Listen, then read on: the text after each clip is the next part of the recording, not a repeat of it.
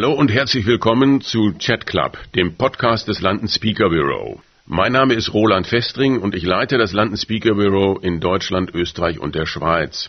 Das London Speaker Bureau zählt zu den international führenden Referentenagenturen mit 20 Büros weltweit. In unserem Podcast möchten wir Ihnen unsere Referenten, Redner, Moderatoren in einem persönlichen Gespräch vorstellen. Weitere Informationen zu den einzelnen Persönlichkeiten finden Sie auf unserer Website.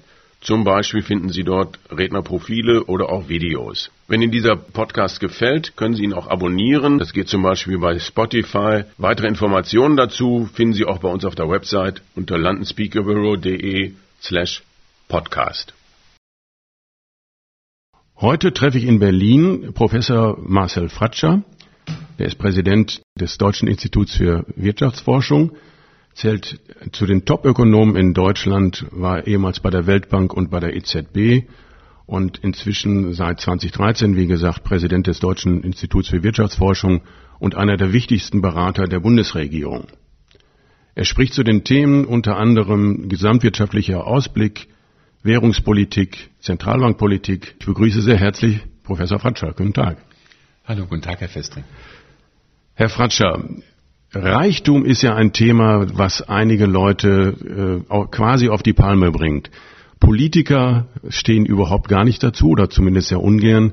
Herr Merz zählt sich mit seinem Vermögen gerne zur äh, oberen Mittelschicht. Herr Scholz, der Finanzminister, der gar nicht so gerne über Finanzen spricht, äh, zählt sich mit einem monatlichen Haushaltseinkommen von 30.000 Euro eher nicht zu den reichen Leuten.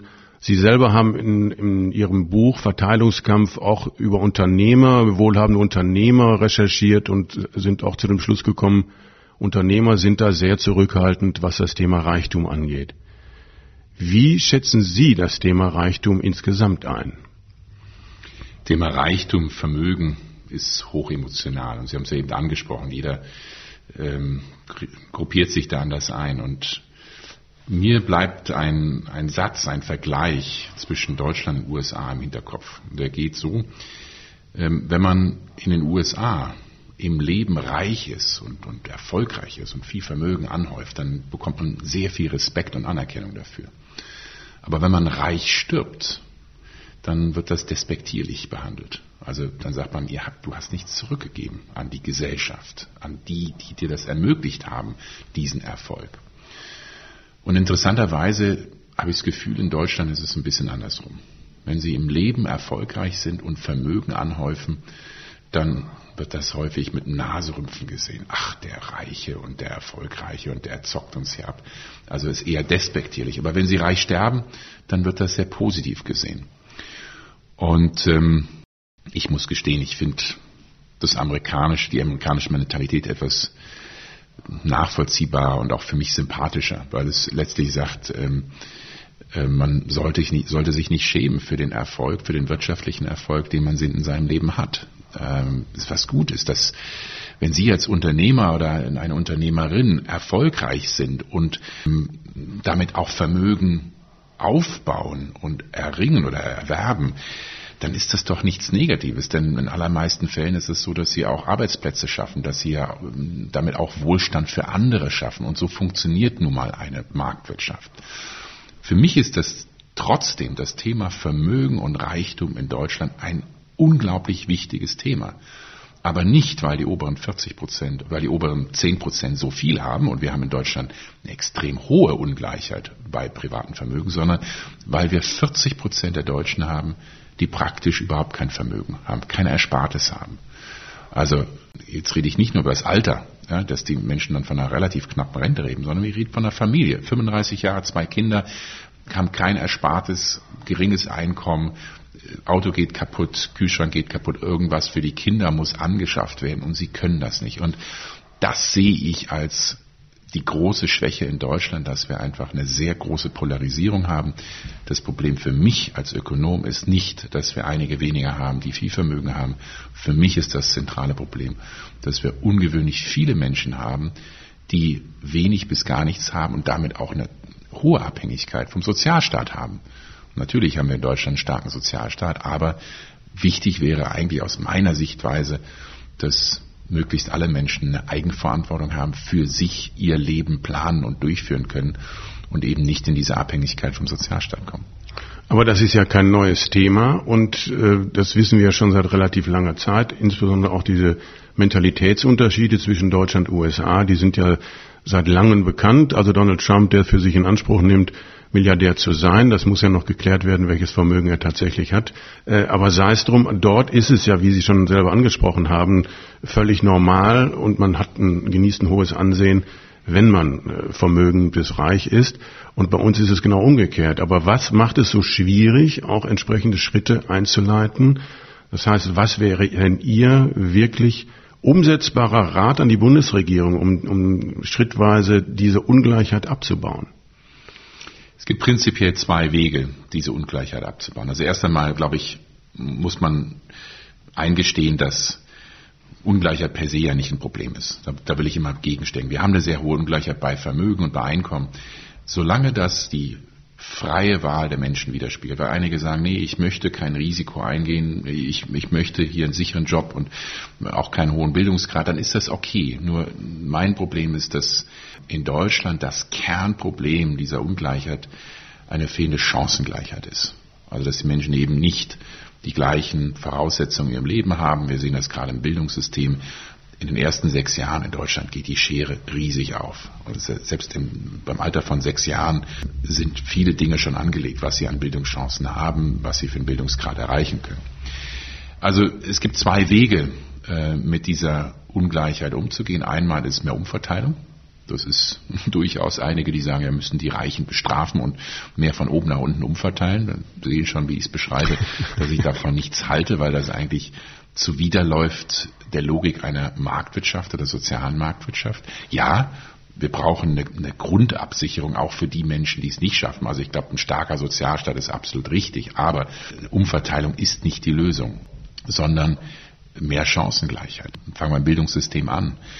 Mal ein konkretes Beispiel, die Mobilität durch Bildung in Deutschland ist relativ gering. Also Ihre Chancen als Sechsjähriger gut, jetzt sind sie ein bisschen älter als sechs, aber als sie sechs waren, äh, hängt in Deutschland zu einem ungewöhnlich starken Maße von zwei Faktoren ab. Dem Bildungsgrad und dem Einkommen ihrer Eltern, genau gesagt ihres Vaters. Und jeder, der über Chancengleichheit, und das ist nun mal äh, die Grundlage einer sozialen Marktwirtschaft, dass jeder die gleichen Chancen hat, äh, das geht ihm komplett zuwider. Also aber jetzt, Entschuldigung, wenn ich Sie unterbreche, aber das ist ja so, also ich bin ja nun äh, nochmal deutlich älter als Sie, bin also zu, äh, in den äh, 60er, 70er Jahren in die Schule gegangen. Zu der Zeit ist jetzt meine Erinnerung, gab es doch eine ganze Reihe von Leuten, die aus vergleichsweise einfachen Verhältnissen kommen. Ich selber ja auch. Ja. Und es war aber möglich, dass auch eine gute Ausbildung durchgeführt wurde und dass, äh, dass dann auch wirklich eine gute Schulbildung inklusive Universitätsausbildung passierte. Und ich habe auch Bekannte, die aus sehr, sehr einfachen Verhältnissen kommen. Was hat sich denn da geändert? Warum ist das heute äh, oder wird zumindest mit der größten Selbstverständlichkeit immer wiederholt, dass diese soziale Mobilität und respektive die Bildungschancen hängen auch fast ausschließlich vom Bildungsgrad und Einkommen der Eltern ab? In den 60er, 70er Jahren hatten wir in Deutschland eine riesige Bildungsoffensive. und wie Sie sagen, viel mehr Menschen sind, haben Abitur gemacht, viel mehr junge Menschen konnten studieren. Und ähm, das Bildungssystem war erstens im internationalen Vergleich sehr gut. Zum Zweiten hatten sie relative Level Playing Field. Also egal, wo sie zur Schule gegangen sind, sie haben ungefähr die gleiche Qualität bekommen. Natürlich nicht die, komplett gleich. Die Bayern die widersprechen sofort, weil ich habe ein Nordrhein-Westfalen-Abitur gemacht. ich auch, ähm, aber ähm, ja, ähm, ich habe in den 90ern Abitur gemacht und zwei Punkte. Einmal äh, gibt es diese Bildungsoffensive heute nicht mehr. Muss auch nicht jeder Abitur machen, klar. Es ist nicht, kann nicht das Ziel sein, dass alle studieren, äh, sondern es geht ja um diese Chancengleichheit. Und wir sehen, dass einfach die Qualität ähm, des Bildungssystems ungleicher wird über Bundesländer hinweg. Also Bayern Nordrhein-Westfalen, aber selbst innerhalb der Schulen und innerhalb der Städte. Also schauen Sie sich Berlin an. Ähm, andere Teile Deutschlands, größeren Städten sehen Sie es auch. Es macht einen ganz entscheidenden Unterschied, in welchem äh, welchem Stadtteil sie aufwachsen, was sie dort für Schulen haben, ähm, wie die Lehrer sich engagieren. Und es hängt auch immer stärker ähm, davon ab, wie die Eltern sich einbringen. Also konkretes Beispiel, 50 Prozent der Jugendlichen im Alter von 15 Jahren haben oder hatten schon mal Nachhilfe. Fast der allergrößte Teil dieser 50 Prozent kommen aus relativ einkommensstarken Familien. Ja, und ähm, wir haben halt dieses deutsche Schulsystem, das sehr früh auch separiert zwischen Gymnasium, Realschule, Hauptschule, das heißt in jedem Bundesland unterschiedlich. Ich komme auch aus Nordrhein-Westfalen, daher ist es so. Ähm, und da wird relativ früh sortiert. Ähm, und die Eltern haben halt nochmal ganz andere Möglichkeiten, weil sie auch wenig Ganztagsschulen haben. Also es liegt sehr viel Verantwortung in den Familien. Was wäre Ihr konkreter Rat, wenn Sie jetzt Wirtschaftsminister oder auch äh, Bildungsminister wären äh, in, im, im Kabinett? Was würden Sie dann ganz oben auf die Agenda schreiben? Ich will mal drei Beispiele nennen. Einmal massive Investitionen ins Bildungssystem, eben damit diese Unterschiede nicht im Bildungssystem entstehen, sondern dass jeder eine gute Ausbildung bekommt, dass wir nicht mehr fast zehn Prozent der Schulabgänger Schulabbrecher sind, überhaupt keinen Schulabschluss haben und damit schon eine vorgezeichnete Karriere haben. Das ist der erste Punkt. Also wirklich eine Bildungsoffensive, so wie wir das in der Vergangenheit gehabt haben. Nicht unbedingt alle müssen studieren, aber von der Qualität jedem die gleichen Chancen geben. Das ist der erste Punkt. Zweiter Punkt lebenslanges Lernen.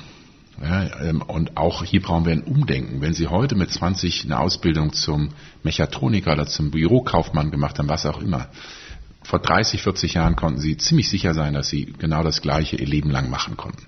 Heute können Sie sich ziemlich sicher sein, dass Sie sich fortbilden müssen, Ihr Job sich komplett verändern wird. Und hier brauchen wir ein Umdenken. Ähm, die Menschen, die eine gute Ausbildung haben, die äh, gute Voraussetzungen haben, sind die nehmen das als riesige Chance wahr, sagen, toll, ich kann was anderes machen, ich lerne was Neues, ich bin mobil, ich bin agil, profitieren von technologischen Wandel, von Digitalisierung, von einer neuen Arbeitswelt.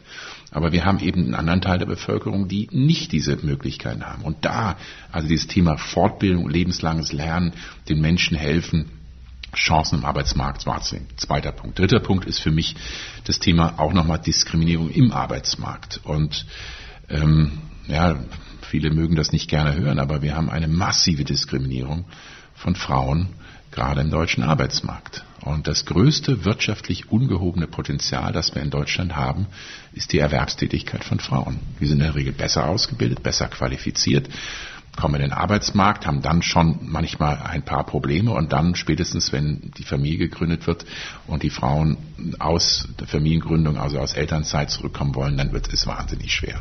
und äh, das fängt an äh, im Steuersystem. Da haben wir gerade einen Vorschlag gemacht, wie man das Ehegattensplitting äh, reformieren könnte, dass Frauen halt einen Anreiz haben, dass es sich finanziell besser lohnt, für Frauen in den Arbeitsmarkt zu kommen und auch wieder mehr Stunden zu arbeiten. Äh, es geht darum, auch gewisse Branchen stärker zu stützen. Also wir haben in Deutschland einen ungewöhnlich großen Niedriglohnbereich. Also die Sozialpartnerschaften zwischen Arbeitnehmern und Arbeitgebern funktioniert in vielen, vielen Branchen in Deutschland nicht mehr.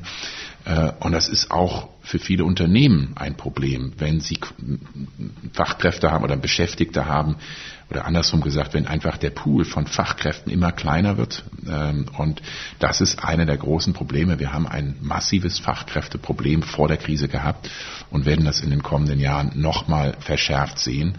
Und da brauchen wir eine Politik, die dieses Fachkräftepotenzial adressiert und dieses Thema Gender, Frauen, wie können wir das mobilisieren, Vereinbarkeit von Familienberuf, äh, ist eine zentrale Herausforderung. Kommen wir ganz kurz noch auf das Thema Bildung äh, zurück mit einer speziellen Facette. Wie schätzen Sie denn den Bildungsgrad oder den Wissensstand von äh, dem klassischen oder typischen Durchschnittsdeutschen ein, was das Thema Wirtschaft angeht?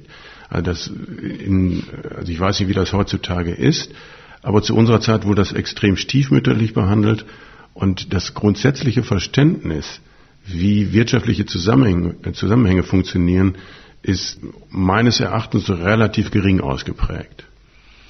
Das ist es nach wie vor. Und das Bildungssystem tut viel zu wenig, um Wirtschaft in der Schule, in der Ausbildung zu unterstützen.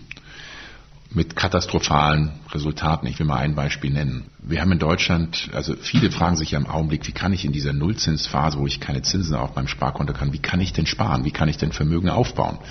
Vor 20 Jahren war das einfach, habe ich eine Staatsanleihe für 5% gekauft, war super sicher, äh, fünf Prozent, ja, habe ich eine ordentliche Rendite bekommen. Heute geht das nicht mehr und das wird sich auch die nächsten 10, 20 Jahre nicht ändern. Äh, also wie spare ich klug? Und wir als Ökonom und ich als Ökonom haben wieder gesagt, ähm, man muss äh, diversifizieren, das klingt jetzt technisch, aber äh, es ist durchaus sinnvoll für jemanden Aktien zu halten, wenn er sagt, ich brauche das Geld für die nächsten fünf Jahre nicht. Ja, also ich habe eine langfristige Perspektive.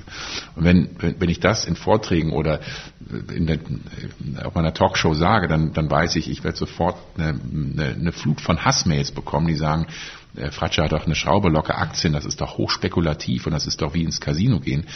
Und das zeigt für mich einfach dieses geringe Verständnis davon, äh, wie ich mein, beispielsweise mein Geld spare, wie ich mein Geld anlege.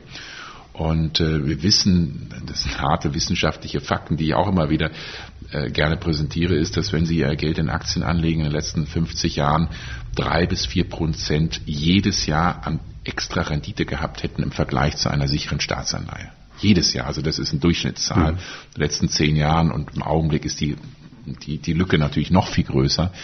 Ähm, aber das ist ein Beispiel dafür, dass wir einfach finanzielle Bildung, wirtschaftliche Bildung einfach zu knapp ist. Und äh, nochmals, man sieht das konkret, dass viele Menschen sich damit selber so ein bisschen in den eigenen Fuß schießen. Aber auch dann gesamtwirtschaftlich oder auch auf noch höherer Ebene wäre es dann auch richtig zu sagen, das Verständnis, dass Deutschland letztendlich als Land in der Eurozone am meisten vom Euro profitiert, ohne das auf den ersten Blick zu sehen, sondern die Zusammenhänge zu erkennen, dass eben wir starke Partner in Europa brauchen, weil dort auch unsere Märkte liegen und umgekehrt die Länder dann auch wieder unsere Waren importieren.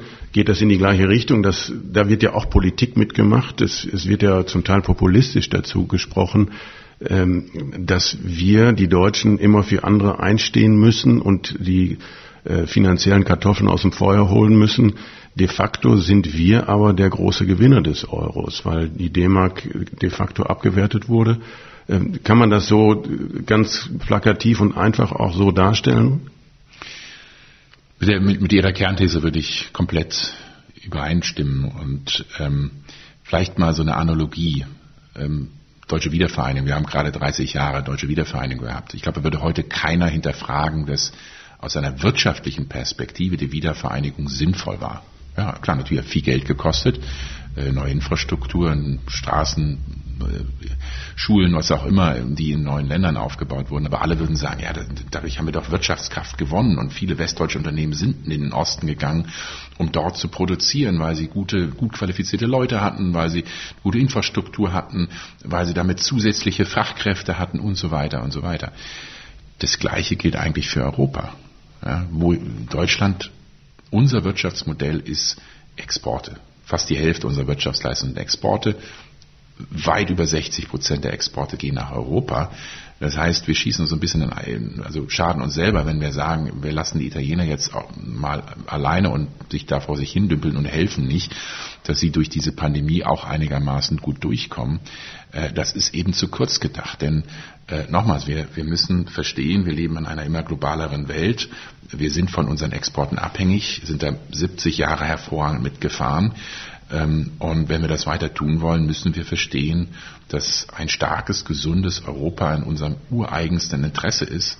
Und ja, Deutschland ist Nettozahler in diese europäischen Töpfe, die dann verteilt werden. Es ist gar keine Frage, dass wir mehr Geld da einzahlen, als wir direkt rausbekommen. Aber indirekt über die Wirtschaftskraft, über die Exporte bekommen wir weit mehr raus. Und das gilt eben auch für den Euro, der letztlich diesen Handel natürlich deutlich gestärkt hat. Ähm, einen kleinen Widerspruch habe ich zu Ihrer These. Also es ist jetzt nicht, dass im Vergleich zur D-Mark äh, der Euro abgewertet wurde. Euro ist mittlerweile wieder recht stark, sondern ich glaube, ähm, Deutschland weiß, äh, man ist über viele Jahrzehnte mit einer sehr starken D-Mark sehr gut gefahren. Äh, das pusht Unternehmen auch wettbewerbsfähig zu sein, innovativ zu sein. Und das war lange Zeit unsere Stärke in Deutschland. Und ähm, ich glaube, der Euro ist auch, also ist mit Sicherheit im Augenblick nicht schwach. Vorhin haben Sie schon das Thema soziale Marktwirtschaft angesprochen. Äh, in letzter Zeit sind ja mehrere Veröffentlichungen gerade über den, ich sag's mal, sogenannten Vater der sozialen Marktwirtschaft äh, veröffentlicht worden. Und da ist so ein bisschen entmythifiziert worden, Äh, was halten Sie von den Thesen? Also Herr Erhard wird ja, oder bis vor kurzem war er der Übervater und in allen äh, Wirtschaftskongressen auch immer als derjenige gefeiert, der das sogenannte Wirtschaftswunder dann auch ange, äh, ausgelöst hat. Äh, wie ordnen Sie das ein? Die soziale Marktwirtschaft ist die große Stärke und vielleicht der wichtigste Grund für den wirtschaftlichen Wohlstand und das Wirtschaftswunder, das wir in Deutschland in den letzten 70 Jahren erlebt haben. Und die Logik dahinter ist, der sozialen Marktwirtschaft ist, der Staat ist da, aber er setzt klare Leitplanken. Er mischt sich nicht ein in ein Unternehmen, er setzt Regeln, guckt, dass die Regeln eingehalten werden und das Soziale der Marktwirtschaft, was meiner Ansicht nach viel falsch verstehen. Und da wird Ludwig Erde immer gerne missbraucht. Für je, je, egal wer da irgendeine These macht, gerne wird dann behauptet, er hätte auch das und das gemeint. Aber ähm, das Soziale, wenn er über die soziale Marktwirtschaft redet, und ich habe das Zitat nicht ganz wörtlich im Hinterkopf, aber ich nutze es häufig für Vorträge, er sagt, das Ideal der sozialen Marktwirtschaft geht darum, dass jeder Einzelne von uns sagen kann, ich will mein Leben selbst gestalten, Verantwortung für mein Leben, für mein Handeln übernehmen und Darum geht die soziale Marktwirtschaft, um Eigenverantwortung, dass der Staat uns das ermöglicht, und zwar jedem von uns. Das ist nochmal wichtig, also nicht einigen wenigen, sondern wirklich jedem von uns. Und äh, ja, nochmals, ich denke, das ist einer der Erfolgsgaranten für Deutschland. Meine Sorge ist heute, dass diese soziale Marktwirtschaft eben nicht für alle funktioniert. Ja, wir haben am Anfang über Chancengleichheit gesprochen, dass viele nicht sagen können, ich kann mein Leben eigenverantwortlich gestalten und, und regeln. Äh, und da sehe ich die Verletzung der sozialen Marktwirtschaft, dass eigentlich der Staat, die Politik sicherstellen muss, dass alle diese gleichen Chancen haben. Und das, das ist mein Manko heute, äh, dass die soziale Marktwirtschaft eben für viele nicht funktioniert. Aber die soziale Marktwirtschaft an sich ist eigentlich das Erfolgsmodell. Also das ist sozusagen die Hauptbotschaft, die äh, Ludwig Erhard in einem Vortrag dann rübergebracht hätte. Der, also der hätte ein starkes Plädoyer dafür gehalten.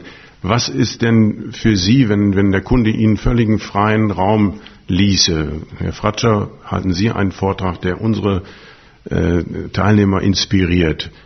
Was sollte dann Ihre Hauptbotschaft sein, die rüberkommt? Die Hauptbotschaft wäre erstens, ähm, es ist die Grundlage für unseren wirtschaftlichen Wohlstand heute und wir müssen diese soziale Marktwirtschaft in die Zukunft denken. Und es gibt, seitdem Ludwig Erhard das geschrieben hat, Wohlstand für alle, weil sein, sein berühmtes Buch Mitte der 50er Jahre, das die Grundlage dafür gelegt hat, es haben sich halt wichtige Dinge verändert. Äh, das erste ist technologischer Wandel wenn Sie heute, wir Ökonomen reden von Winner takes all, also so die Idee, da gibt es ganz viele Unternehmen, die stehen im Wettbewerb zueinander und das funktioniert schon irgendwie alles. Äh, das ist ja heute in vielen Branchen nicht mehr gegeben. Nehmen Sie Google. Ja, Google hat 95 Prozent des Marktes für Suche. Äh, es gibt, das sind praktisch natürliche Monopole. Und das stellt einen Staat vor ganz andere Herausforderungen. Also diese Leitplanken, ja, die da sind, die müssen sich verändern vielleicht noch ein schöneres Bild. Äh, er hat auch von einem Fußballspiel gesagt, also der Staat ist wie ein Schiedsrichter. Ne? Der guckt, dass die Mannschaften spielen, dass die Regeln eingehalten werden. Wenn faul wird, dann wird es geahndet. Darum geht es. Und der Schiedsrichter heute muss, hat, muss ganz andere Qualifikationen und Qualitäten mitbringen als vor, vor 60 Jahren. Ähm, also erstens technologischer Wandel hat sich grundlegend verändert, die, das, was der Staat an, an, Regeln machen muss, muss dann eben auch stärker eingreifen, muss Marktmissbrauch von Monopolisten, Amazon, die hier mit kleinen Buchgeschäften konkurrieren, das ist ja kein Wettbewerb, also muss sicherstellen, dass der Wettbewerb da ist. Zweitens, auch zusammenhängt mit, mit technologischem Wandel ist die Globalisierung. Der relevante ökonomische Rahmen heute ist nicht mehr der Nationalstaat, sondern es ist eigentlich, haben wir eine globale Volkswirtschaft. Und ähm, nochmals, für, für, deutsche Unternehmen gilt das für mehr als für fast jeder, jedes andere Land in der Welt. Äh, die stehen im globalen Wettbewerb. Die exportieren nach China genauso wie nach Bolivien oder nach Südafrika und müssen dort mit anderen Unternehmen, die vielleicht aus Südkorea, aus China oder den USA kommen, konkurrieren können. Das heißt, wenn wir über Rahmenbedingungen nachdenken, wie kann man Unternehmen es ermöglichen, innovativ zu sein, produktiv zu sein, dann müssen wir äh, global denken und vielleicht in erster Linie erst einmal europäisch denken. Wir denken zu sehr Deutschland. Äh, nee, äh, wir leben in einer Welt, die immer tripolar, will ich sie mal nennen, also China, USA und Europa, die sind, diesem Spannungsfeld liegt. Und wenn wir wirtschaftliche Interessen der deutschen Unternehmen langfristig wahren wollen, dann müssen wir Europa stärken, dann brauchen wir einen starken Binnenmarkt, dann brauchen wir eine starke, ein, äh, eine starke europäische Stimme, die eben auch den Amerikanern und den Chinesen Paroli bieten kann. Und Handelskonflikt Trump, äh, Xi in China, der äh, immer aggressiver wird, auch wirtschafts, äh, wirtschaftspolitisch, sollte uns bewusst machen, wir brauchen ein starkes Europa. Also dieser zweite Punkt, wenn wir über Globalisierung reden, müssen wir weg von diesen nationalen Scheuklappen, dann müssen wir vor allem europäisch denken. Und wenn Sie diesen Vortrag halten, denn so ähnlich haben Sie aber sicherlich schon den einen oder anderen Vortrag gehalten, was war dann das tollste Feedback, was Sie bisher vom Kunden bekommen haben? Ähm, da bekomme ich sehr viel, sehr wenig Widerstand. Ich glaube, die meisten nicken und sagen, ja, äh, klar, dann ist die Frage, wie macht man das? Was ist denn genau die Ausgestaltung? Dann wird schwierig. Ja, dann geht, fängt man an mit der Frage Binnenmarkt. So ein Binnenmarkt für Güter haben wir in Europa. Was ist mit Banken? Eigentlich brauchen sie auch einen, einen Markt für Banken, dass eine, eine, eine, Bank in Deutschland genauso in Südspanien äh, aktiv sein kann wie im Rheinland oder im Ruhrgebiet. Ja, äh, davon sind wir weit entfernt. Dann reden wir, wo wir vielleicht gleich auch noch drüber reden, über den Euro, die gemeinsame Währung, über eine gemeinsame Geldpolitik. Ist das jetzt gut oder nicht? Da spalten sich schon die Geister. Ja, das, dann sagen Sie mal gleich. Das, die ja. Frage war zwar das Feedback, aber das ist natürlich ein sehr interessantes Thema, weil ja. klar, also gemeinsame Währung mit gemeinsamer Haftung, das ist ja, wurde ja vor zehn, zwölf Jahren, als, als die Krise sich anbahnte, wurde das ja plötzlich ein ganz heiß diskutiertes Thema. Äh, bis dahin war von vornherein klar, die Deutschen sind sowieso, äh, wollen nicht in Anführungszeichen Zahlmeister sein. Und äh, deshalb, also ja, wir leisten unseren Beitrag, aber dann ist es auch gut. Wir stehen nicht für die Schulden anderer ein. Ich entnehme jetzt auch Ihren Erklärungen äh, vorhin zum anderen Thema, dass wir ja gar nicht drum hinkommen und dass wir de facto das ja sowieso schon tun, weil wir so eng verflochten sind mit den anderen Volkswirtschaften in Europa und insbesondere mit den Euro-Staaten? Oder äh, wie sehen Sie das? Es ist wichtig, vom Ende her zu denken. Was wollen wir? Wo wollen wir hin? Wir stehen in diesem globalen Systemwettbewerb zwischen China, USA und eventuell Europa. Europa ist nicht wirklich eine dritte Kraft. Äh, wir punching below our weight, würde man im Englischen sagen. Also wir, wir sind eigentlich eine große Wirtschaftsmacht, eine riesige Volkswirtschaft in der EU, aber äh, haben nicht wirklich den, den Einfluss global, den wir eigentlich haben sollten. Und wenn man sagt, wie können wir unsere europäischen und auch unsere deutschen Interessen global gegenüber China und USA wahren, dann kommen Sie auf viele Dinge, unter anderem kommen Sie darauf, dass wir eine starke internationale Rolle, eine globale Rolle des Euro brauchen, also eine Währung die wirklich auf Augenhöhe, gut, US-Dollar ist sehr viel weiter verbreitet, sehr viel globaler als es der Euro ist, aber dann brauchen sie eine starke Währung, die global eine hohe Akzeptanz hat. Ja, und wenn Sie dahin wollen, sagen, wir brauchen diesen Euro, äh, äh, der muss auch Euro, äh, global gestärkt werden, dann sagt man, okay, wie kriegen wir das hin?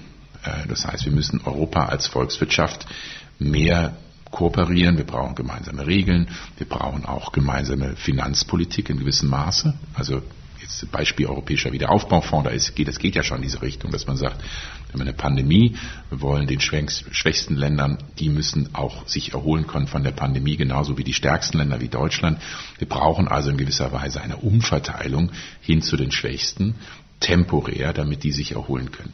Und dann geht man das einmal durch und realisiert, okay, wenn wir dahin wollen, dass wir unsere Interessen global wahren wollen, den Wohlstand, die Wettbewerbsfähigkeit deutscher Unternehmen wahren wollen, dann brauchen wir einen starken Euro, internationale Rolle des Euros, dann müssen wir aber auch Europa stärker integrieren, damit wir dort mit einer Stimme sprechen können. Und dann kann man daraus es ableiten und sagen, ja, im Endeffekt ist das, was Deutschland an Geldern zahlt für seine Nachbarn und Natürlich übernimmt Deutschland Risiken, für schwächere Länder wie Italien, dann realisiert man auch, ähm, ja, ist vielleicht per se, wenn ich nur darauf schaue, ist das vielleicht unschön, aber wenn ich das größere Bild habe und verstehe, wo wir hinwollen, auch wir als Deutsche, dann realisieren wir, dass das notwendig ist, dass Europa zusammenwächst, dass Deutschland eben auch Risiken für die Nachbarn übernimmt, denn nur so kann Deutschland seine wirtschaftlichen Interessen wahren so wirtschaftliche Interessen von Deutschland, genauso wie Wettbewerbsfähigkeit der deutschen Wirtschaft, das haben Sie gerade erwähnt. Äh, da gibt es natürlich inzwischen auch sehr unterschiedliche Theorien.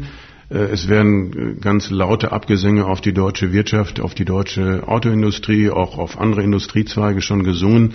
Äh, wie sehen Sie das? Also ist Deutschland auf einem komplett absteigenden Ast? Haben wir da so viel verschlafen, dass wir das gar nicht wieder aufholen können?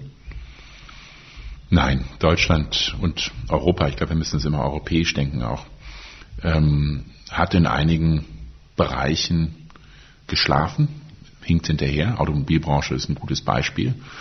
Da ist Deutschland oder deutsche Automobilhersteller in gewisser Weise Opfer des eigenen Erfolgs geworden. Es ist jahrzehntelang so super gelaufen. Die Profite, die Einnahmen sind gesprudelt. Man hat eine starke globale Marktposition gehabt, hat man immer noch. Und verschlafen, dass neue Technologien letztlich einen kompletten Umbruch erfordern, hin zu anderen Antrieben, Elektromobilität, vielleicht Wasserstoff, aber auf jeden Fall Elektromobilität und hin zu autonomem Fahren. Also das Auto in 15 Jahren, ich bin jetzt kein Autoexperte, aber jeder Experte wird Ihnen sagen, das wird von der Wertschöpfung her mehr als die Hälfte werden Softwarekomponenten sein. Es wird nicht das Getriebe und die Achse und äh, der tolle Einspritzdieselmotor sein, sondern das wird ein anderer Antrieb sein. Das wird hauptsächlich Softwarekomponenten sein. Ich glaube nicht, dass die Zeit, dass es jetzt zu spät ist. Ich glaube, es ist hohe Zeit, dass der, dieser Strukturwandel jetzt gelingt, dass die Unternehmen dort massiv investieren, um führend zu werden.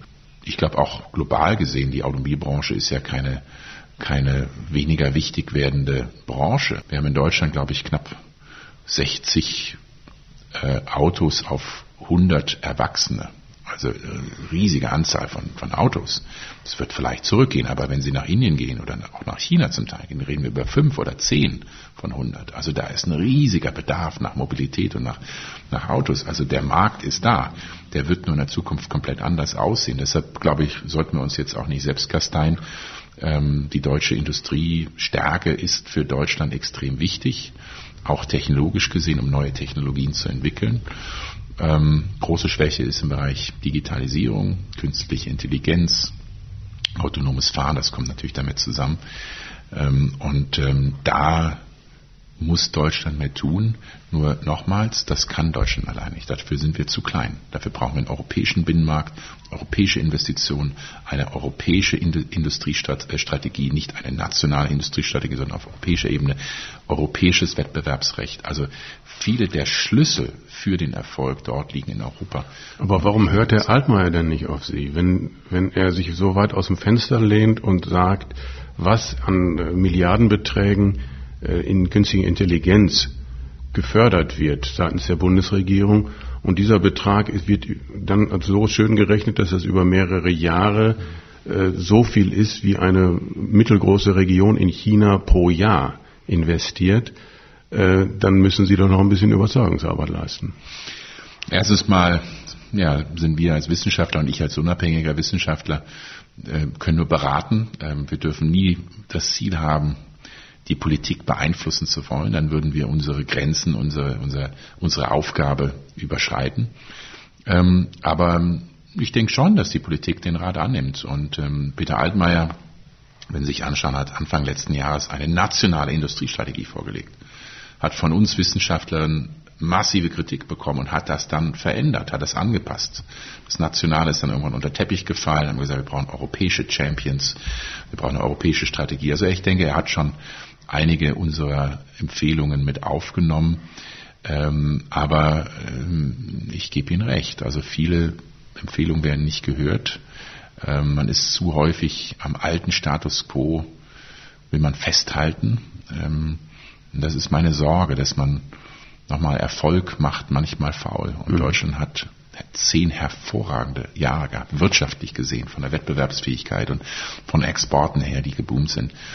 Ähm, und das hat dazu geführt, dass wir viele Entwicklungen verschlafen haben in manchen Bereichen einfach hinterherhängen. Sie haben vorhin, vorhin am Rande erwähnt die Zinspolitik und Geldpolitik der Europäischen Zentralbank. Sie waren selber bei der Europäischen Zentralbank, haben sicherlich da dann noch eine ganz andere Beziehung auch zu, also zu dem Thema natürlich sowieso. Jetzt ist das Ziel oder sollte ja das Ziel der Europäischen Zentralbank sein, Inflations die Inflation auf circa 2% einzustehlen. Im Augenblick laufen wir eher, oder es gibt zumindest Tendenzen Richtung Deflation. Jetzt äh, gibt es ja Ökonomen, die sagen, wenn sämtliche Assetklassen eher mit Null oder gegen Null verzinst werden, besteht ein relativ hohes Risiko einer Inflation und auch bis hin zu einer Hyperinflation. Wenn Sie einem, wenn Sie einem Laien das oder diese Theorie erklären sollten, unabhängig davon, ob Sie die selber unterschreiben würden oder nicht, wie würde das in zwei Sätzen gehen? Ich muss lachen, weil wir, wir Deutschen sind schon skurril. Wir haben Angst, immer Angst, egal wann und wo, worum es geht, immer Angst um zwei Dinge, Schulden und hohe Inflation. Äh, und dann, wenn man fragt, ja, wieso, weshalb, warum, dann sagt ja, die große Hyperinflation 1923, als irgend, als ob das wir uns alle erinnern, ne? erinnern würden. Und ähm, dann müsste man auch noch sagen, was Ende der 20er Jahre passiert ist und Ende der 40er Jahre, wo es eine große Deflation gab, äh, was wirtschaftlich eigentlich das größere Problem ist. Aber meine Antwort wäre kurz zu sagen, ähm, wir müssen erstmal genau definieren, worüber wir sprechen. Wenn wir über stabile Preise sprechen, das was die EZB in ihrem Mandat hat, das heißt Preisstabilität, ähm, da reden sie eigentlich nicht über Vermögenspreise, also über Aktien oder äh, über äh, Finanzanlagen, sondern da reden sie über Konsumentenpreise, reden sie auch nicht über Immobilienpreise. Denn das ist, was eine Zentralbank letztlich steuern kann. Eine Zentralbank kann nicht und sollte auch nicht irgendwie Aktienpreise versuchen zu steuern. Und das Problem, das ja im Augenblick da ist, gerade in dieser Pandemie, ist, dass die Europäische Zentralbank sehr viel Zentralbankgeld schafft, Liquidität an Banken vergibt und sagt, bitte Banken, vergebt dieses Geld an, als Kredite an die Unternehmen, an Konsumentinnen und Konsumenten, sodass die Nachfrage generieren, dass durch diese Unternehmensinvestitionen, dass durch privaten Konsum Jobs entstehen, Unternehmen Erträge erzielen können, neue Arbeitsplätze schaffen können, dass wirtschaftliche Dynamik entsteht. Und äh, das ist ja Aufgabe äh, der, äh, der Zentralbankpolitik, dass sie versucht, dann haben im Augenblick fallende Preise, ja, also nicht ganz überraschend in so einer Pandemie, dass natürlich die Preise fallen, weil die Menschen nicht mehr konsumieren, die Unternehmen nicht mehr investieren. Und äh, jetzt zur Sorge der, der Hyperinflation oder Inflation, das passiert ja nur dann, wenn jetzt auf einmal die Banken sagen, okay, jetzt geben wir das ganze Geld an die Unternehmen und an die Privathaushalte als Kredite, dann würde vielleicht das Risiko bestehen. Aber die Zentralbank sieht das ja. Und eine Zentralbank heute, eine moderne Zentralbank kann innerhalb weniger Stunden Instrumente auflegen, die solche Liquidität wieder einsammelt. Ähm, also das kontrolliert, dass eben dort jetzt nicht zu einer Explosion der Kreditvergabe kommt. Also ja, das Inflationsrisiko, da müssen wir uns wirklich keine Sorgen im Augenblick drüber machen.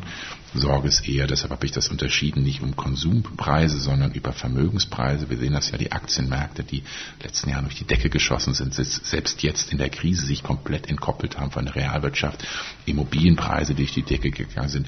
Also Vermögenspreise ist nochmal was anderes. Da in der Tat haben wir eine Inflation gesehen. Das ist auch besorgniserregend. Nur da muss man auch wieder unterscheiden, was kann und was darf oder was soll eine Zentralbank tun und was nicht. Und Aufgabe der, der Zentralbank ist, sind eher für die Konsumenten, also das, was wir konsumieren in unserem tagtäglichen Leben, dass das stabil ist. Also Beruhigung auf ganzer Front für die nächsten, also zumindest für eine überschaubare Zeit.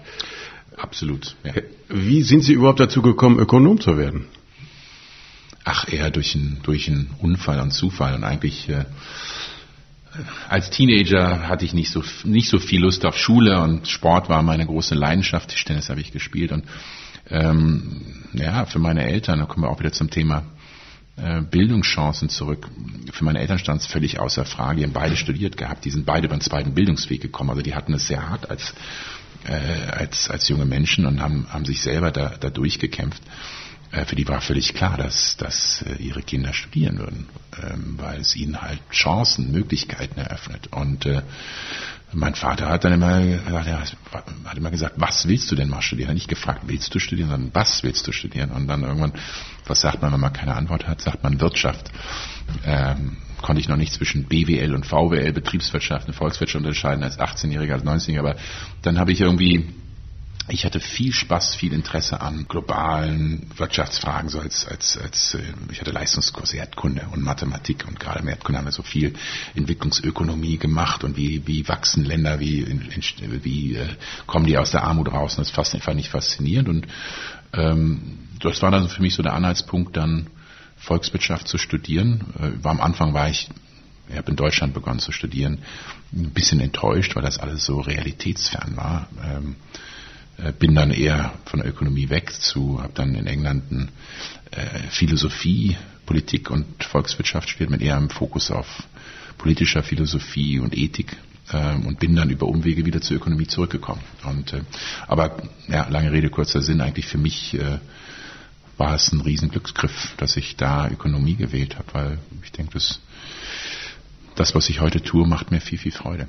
Und gab es auch sowas wie einen Ziehvater oder ein, ein, großes Vorbild, dass Sie sagen, wow, das ist ein Ökonom, an dem orientiere ich mich, oder überhaupt auch ein Professor oder wen auch immer, wo Sie gesagt haben, wow, der hat mir da echt Richtung gegeben?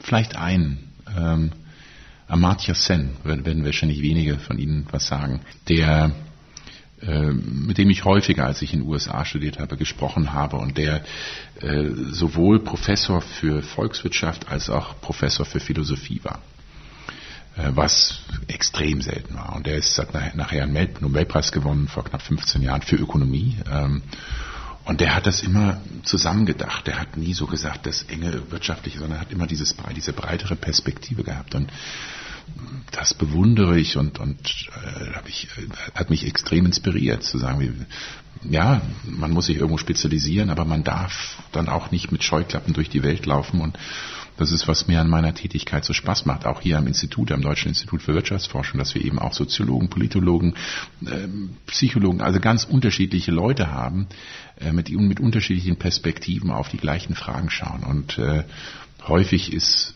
die ökonomische, rein ökonomische Brille einfach äh, zu einseitig, zu eng.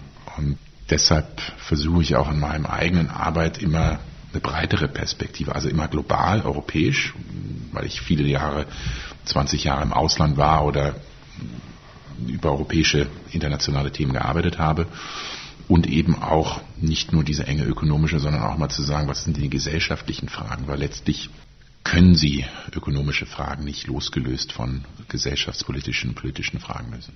Welchen Luxus genießen Sie und auf, auf den möchten Sie auf keinen Fall verzichten? Freiheit. Im je, jeglichen Sinne des Wortes. Freiheit in einer Demokratie zu leben, in einer offenen Demokratie, in einer offenen Gesellschaft, die tolerant ist. Das ist Deutschland fantastisch und ich habe in Asien gelebt, in Indonesien, in Italien, Großbritannien, USA, also schon, glaube ich, ein bisschen was gesehen von der Welt. Und die zweite Freiheit, meine berufliche Freiheit. Eben mich auf Themen fokussieren zu können, wofür ich eine Leidenschaft, ein Interesse habe. Äh, das auch zu wechseln, zu sagen, nein, ich glaube, es gibt andere Herausforderungen, die jetzt kommen und die wir einfach besser verstehen müssen. Für mich gehört dazu natürlich der technologische Wandel, die Globalisierung.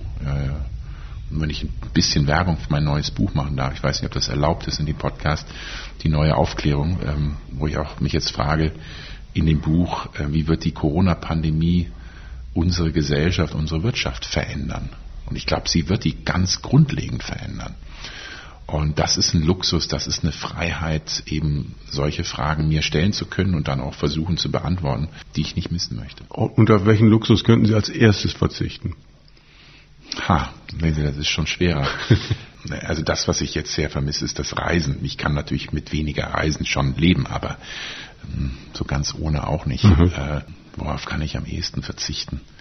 Äh, boah, das ist schwierig. Ähm, Sehen Sie, wir sind alle schon ganz schön gesättigt, ne?